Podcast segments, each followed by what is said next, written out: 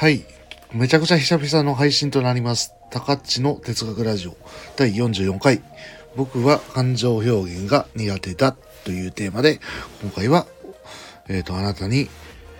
ラジオをお届けしたいと思います。僕が生まれてから、まあ結構、ね、37年ほど経つんですけども、未だに、あの、喜怒哀楽のうち、喜ぶのは最近結構多くて、楽も多い、楽しむのも多いとは思うんですけども、えっ、と、どうとか、愛っていう、まあ、割と、ね、えっ、と、悲しむとか、えっ、と、怒るとか、そういう一般的にマイナスの感情だと言われているものを発散するのがすごい苦手な人間だと今僕は思っております。多分自分の中で、えっ、と、まあ周りの人をに迷惑をかけてはいけないっていう感情が未だにあって、そうしたものからなかなかそうした感情を出せないようになってんじゃないかなと思っています。まあ周りの目を気にしすぎてるっていう部分がおそらくあるんだなと思いつつ、まあそうした感情が出ない。まあこれはマイナス面だけではないですけども、プラス面もありますけども。でもまあ、できるだけ穏やかにしておこうと思って、無理に、えっ、と、自分の感じてる感情に鈍くなっているっていう自分がいるんじゃないかなっていうふうに思っております。そんな僕がですね、ここ最近読んだ本とか見た映画で、えっ、と、二つ、えっ、と、大きく感情を揺さぶられたっていう経験があったので、そのお話を少ししたいと思います。一つ目はちょっと前にはなるんですけども、えっ、と、イギリスの小説でですね、えっ、と、オースティンっていう、まあ、女流の作家がいまして、この、えっ、と、傲慢と偏見っていう、まあ、非常に、えっ、と、有名な小説があるんです。その小説を読んだ時に、なんだろうな、この、普段は感じることがない爽やかさとか、すがすがしさ、なんか、でもまあ、なんか嬉しくて、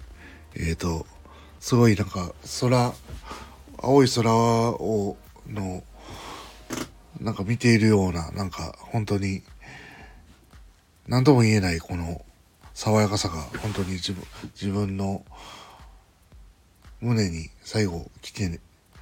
その感情がすごい今でも忘れられないというか。で、このオースティンっていう人はですね、非常に、まあ、えっ、ー、と、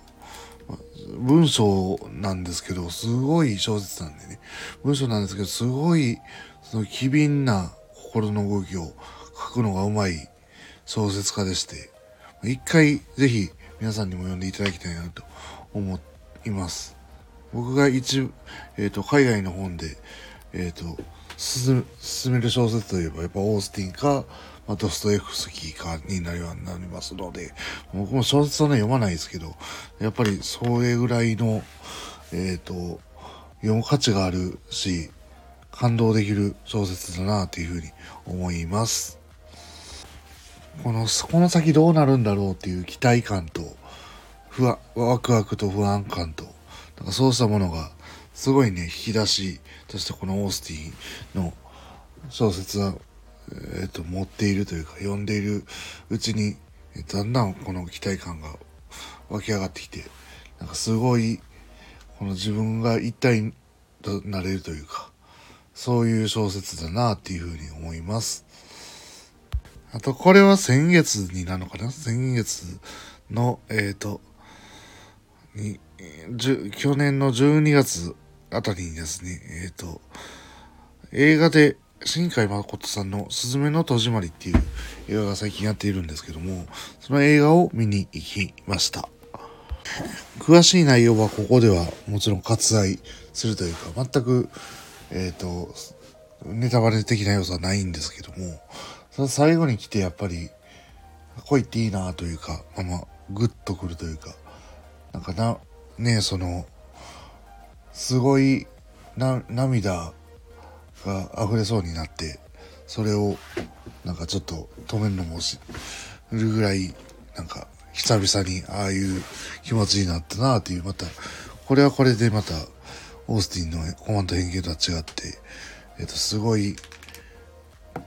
またいい作品やなっていうふうに思ってですね、えっ、と、まあ、感感想に浸ってた僕がいます。まあね、だからこそ、えっ、ー、と、感情表現が苦手だっていうのはあるんですけども、自分が感情がどういう風に感じてるのかがあんまりそういうとこにアンテナを張らないっていう自分がおそらくいると思うんですよね。やっぱりそういった時に、えっと、触れ幅が大きいものをというか、まあ、例えば「すずめの戸締まり」みたいな、えーと、映画を見るとやっぱりすごい自分でもやっぱり感情を置いてんだなってわかるし、えーと、どんだけアンテナ鈍くてもそうしたことはわかるので、えーと特にねおすすめの小説とか、えっ、ー、と映画とかあればぜひ教えていただきたいなと思っております。でまあそしてそうした映画小説他まあ漫画もそうですけど面白いものどんどん、えーと、感動できるものもどんどん取り入れて読んでいきたいなと最近思いましただからこそ、まあ、そうしたことをして感情表現っていうのがねどういうところで揺さぶられるのかとかそうしたものっていうのは大事なんだなと思いつつ、えーと、今回の放送はここで、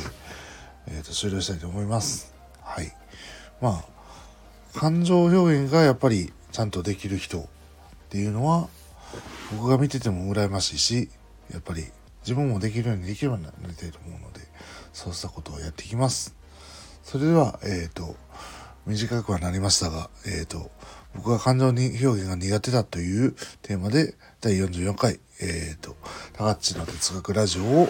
お届けしました。最後まで聞いていただきありがとうございました。